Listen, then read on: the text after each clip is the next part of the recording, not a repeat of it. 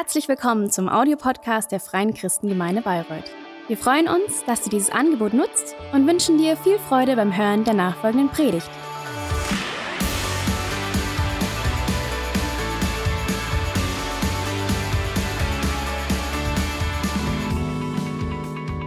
Good morning.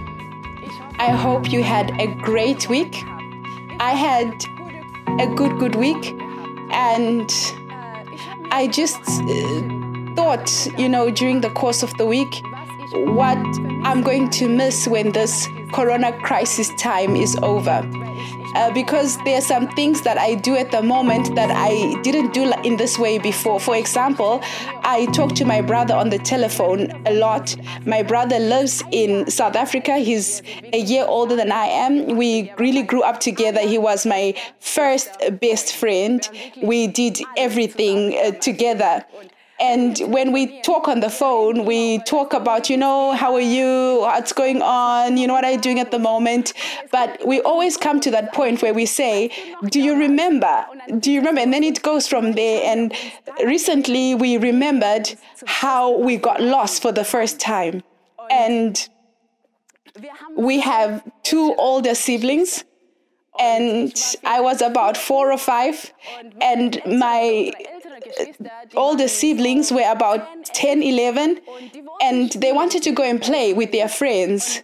And my mother said they are only allowed to go if they take us with them. And I remember we were totally excited.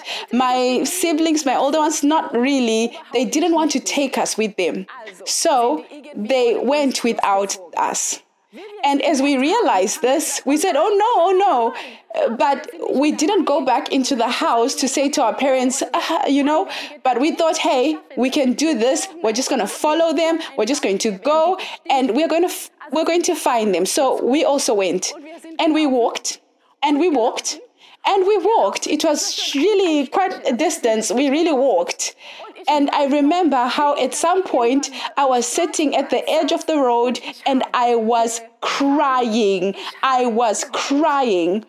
It wasn't important for us to find our siblings. The problem that we really had in that moment was that we couldn't find, we couldn't go back home. We didn't know the way home. We sat there and we cried because we didn't know the way home. You know, it's very important to know the way when you want to get somewhere. Otherwise, you will not arrive. And at the moment, we are going through this I am preaching series.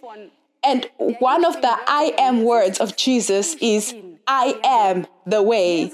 Jesus says, I am the way.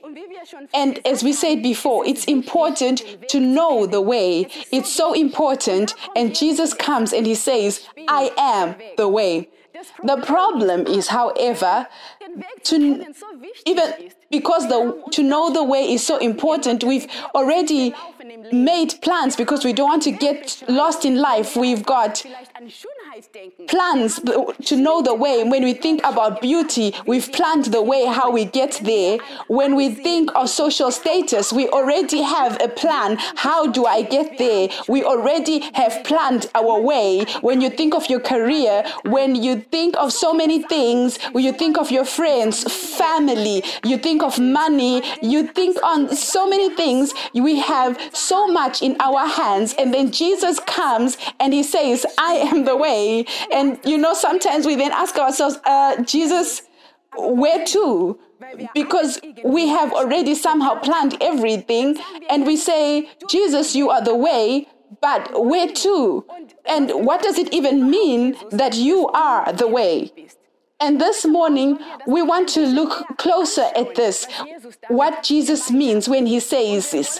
And we want to read the part where he says these words. We're going to read from the book of John 14. Verse 1 to 10, this is before Jesus gets arrested and goes to the cross. And Jesus says to his disciples, Let not your heart be troubled. You, this is what Jesus says to his disciples. You believe in God, believe also in me. In my Father's house are many mansions. If it were not so, I would have told you. I go to prepare a place for you. And if I go and prepare a place for you, I will come again and receive you unto myself, that where I am, there you may be also. And where I go, you know. And the way, you know. Thomas said unto him, Lord, we know not where you are going, and how can we know the way? Jesus said unto him, I am the way, the truth, and the life. No man cometh unto the Father but by me. So there it is. This is where Jesus says, I am the way. And he goes on to say, If you had known me, you should have known my Father also. And from now on, you know him and you have seen him. Philip saith unto him, Lord, show us the Father, and it sufficeth us. Jesus saith unto him, Have I been so long time with you, and yet hast thou not known me, Philip? He that hath seen me hath seen the Father. And how sayest thou, Then show us the Father? Believest thou not that I am in the Father, and the Father in me? The words that I speak unto you, I speak not of myself, but the Father that dwelleth in me, he doeth the works.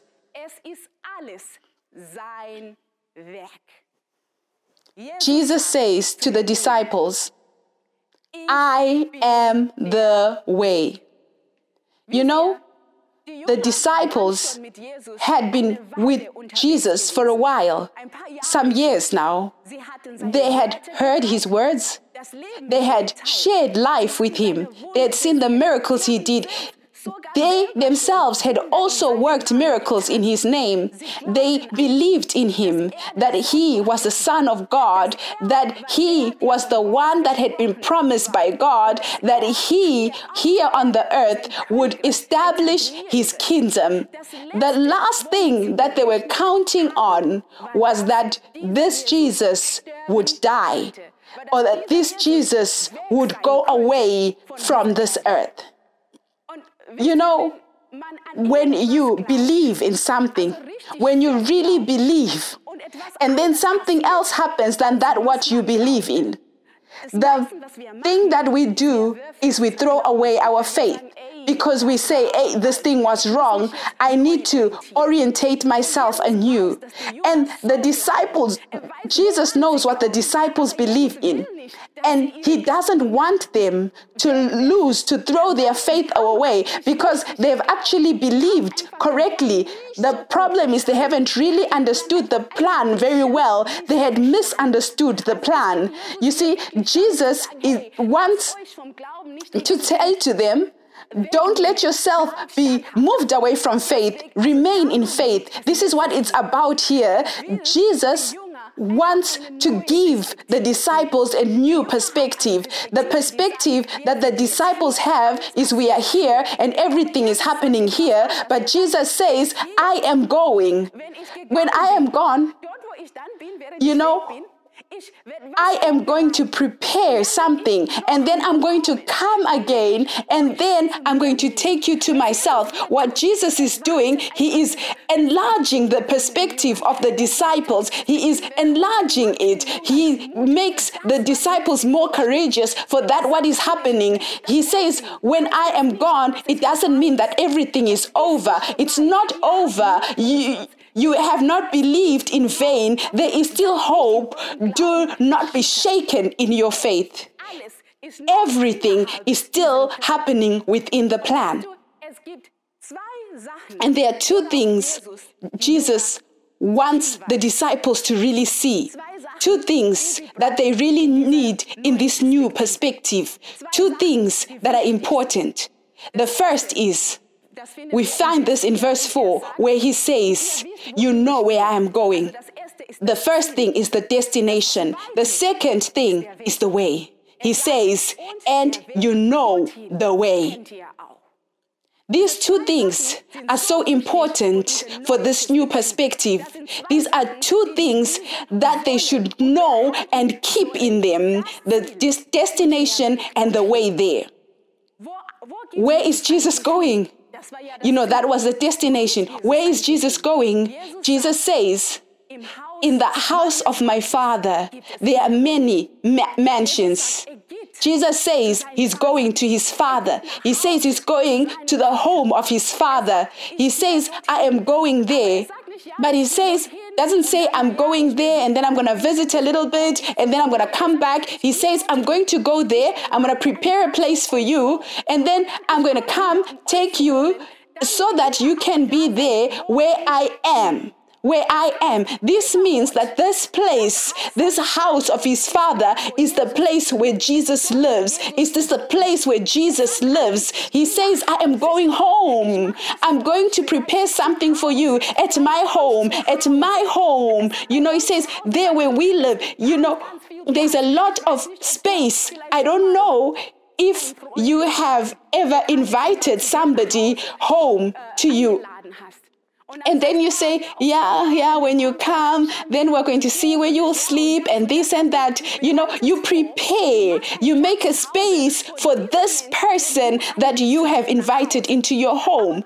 But there's still this thing behind your in your mind that say, yeah, this person's going to go again. You know, he's only coming to visit. But Jesus says to the disciples, I'm going to take you so that you can be there where I am. This means means that there where I am, you are also going to remain there. You are going to remain there. It's not a visit. Jesus is not inviting them to their to his home so that the disciples can go away later. He says, "My home will become your home." Jesus is saying, "Hey, I'm coming to take you and we are going to go home. We are going together home." This is the first thing. Where are we going? We are going home. That, that was the destination. The second thing, he says, I am the way. I am the way. You know, in the beginning, he said to the disciples, Don't be shaken in your faith. You believe in God, believe in me. You know, it's Jesus it's so important to him now when the disciples are staying without him that they continue to walk how they were walking together. So he says i am the way. Believe in me. You know we read what Jesus says to the disciples and we think, yeah, you know, he said it to the disciples because just like this or that at that time. But you know, these words that Jesus speaks in John 14, they are so so carried for us because we are living exactly in this time that Jesus was preparing the disciples for. We're living in a time where we cannot see Jesus with our eyes. We are living in a time where Jesus is not here upon the earth. We are living in a time where Jesus is in the heavens. And we have this hope that he is coming back. In fact, this is the time that Jesus was describing when he was talking to the disciples. This new perspective that Jesus was giving the disciples is the new perspective that Jesus is giving us. You know, Jesus is saying to us, I have gone, I am preparing a place for you.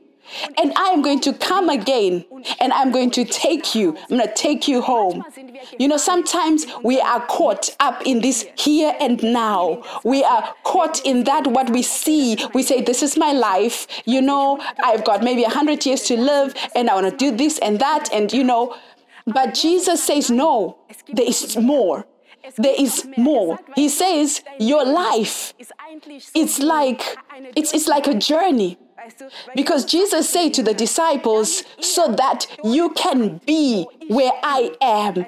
You know, I am. It's got a, a, finality to it. It's your home. We are going through life by, but we live, we stay at home. This means our life here is it's just a journey. We're just journeying through. There is a destination. There is a place that we are going to. And this new perspective is very, very important because it helps us. It helps us to realize we are going through life, but we are remaining at home. We are going through life, but we remain at home. And you know, Jesus also described this home for the disciples. They said, Jesus, where are you going? You know, he said, eh, Father, who's the Father? And Jesus said, He who sees me sees the Father. This destination that Jesus describes, it's something that's not abstract. Jesus says, when you see me, you see the Father. Then you also know really where you're going to. You're going to a Father who loves you. You're going to a Father who forgives you. You're going to a Father who is compassionate you're going to a father who is always there for you, like Jesus was always there with the disciples. Everything that Jesus did, he says it's the work of the Father. So, home has already been described. You already have this, destination in front of your face. It is a complete picture. You're not going into the unknown. Ah, you're saying home. Ah, what if I don't like it there? I'm telling you, you love it there. You want to go there because you belong there. You belong there. And Jesus is the way there. But what does this mean? In Colossians verse 1, 21 and 22, it says, And you that were sometime alienated and enemies in your mind by wicked works, yet now hath he reconciled in the body of his flesh through death to present you holy and unblameable and unreprovable in his sight. und gegen die keine Anklage mehr erhoben werden kann. You know, we've all done something that God doesn't like. We have lived our lives in such a way. We have done things that God does not like. And the Bible says that we were far from God, alienated. But the Bible tells us that as Jesus came upon the earth and died on this earth, that this was the way that God uses to take us back to Himself. He reconciled, and God reconciles us to himself through Jesus Christ. You know, when I read this word reconciled, you know, it means at some point we were somewhere and this went apart and now it comes back. This means when Jesus says he's making a place for us so that we can be at home, it's not that Jesus is making a completely new home for us. Jesus is taking us back home. We all belong to God. We all belong to God, but we lived more differently than He wanted, that we lived ourselves away from God. And G- God gave us Jesus so that we can come back home. And this is what Jesus means when he says, I am the way. He says, I am the way home. I am the one who brings you back home. I am the one who brings you back home. And you know, the same thing that he says to the disciples is what he says to us. He says, Believe in me. Believe in me. You know, Jesus knew that he was going back to heaven and the disciples were going to remain here. And that this time between when he's away and when he comes back, that they have to live in this time. And he says to them, in this time, believe, believe in me. This means we live, we go through life in faith, faith in Jesus Christ. Jesus is how we have to live. Jesus is how we should plan our lives. Jesus is our standard because the life that we have, we've said, you know, it's a journey. We're going through. There's a destination somewhere. It's a journey, and the way is Jesus. We go through life in faith. We've got so many plans in our lives.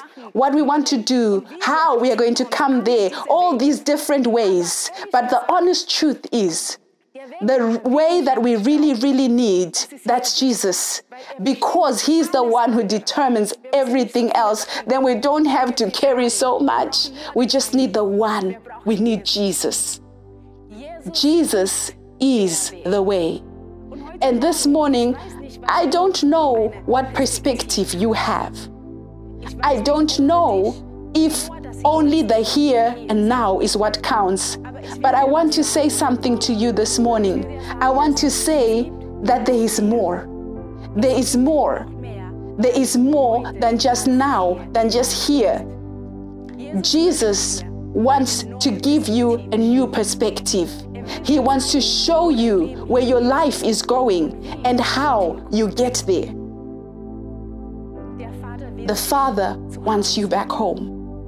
He wants that you come back home. And this morning, I just want to give you this opportunity to say, hey, I'm going to take this first step because Jesus is the first step to say, hey, Jesus, maybe I don't understand everything about you, but today I heard that you are the way, and I want to begin to walk this way.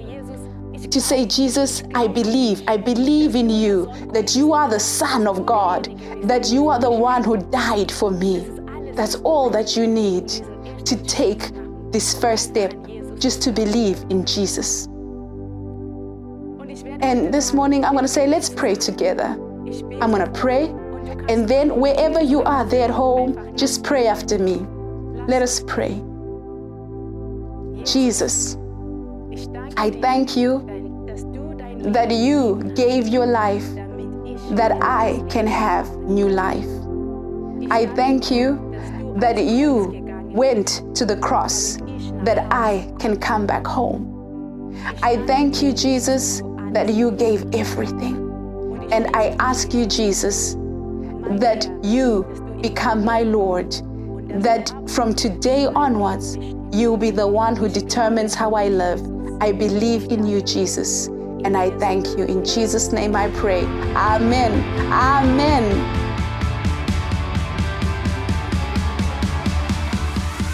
Hat dir die Predigt gefallen? Gerne kannst du sie mit Freunden teilen oder uns einen kurzen Kommentar hinterlassen. Noch mehr würden wir uns aber freuen, dich persönlich kennenzulernen. Du bist herzlich eingeladen, einen unserer Gottesdienste am Sonntag zu besuchen. Alle Infos findest du unter www.fcg-bayreuth.de. Dort kannst du uns auch eine persönliche Nachricht schreiben, wenn du mehr über ein Leben mit Jesus erfahren möchtest oder andere Fragen zum christlichen Glauben hast. Bis zum nächsten Mal. Ade!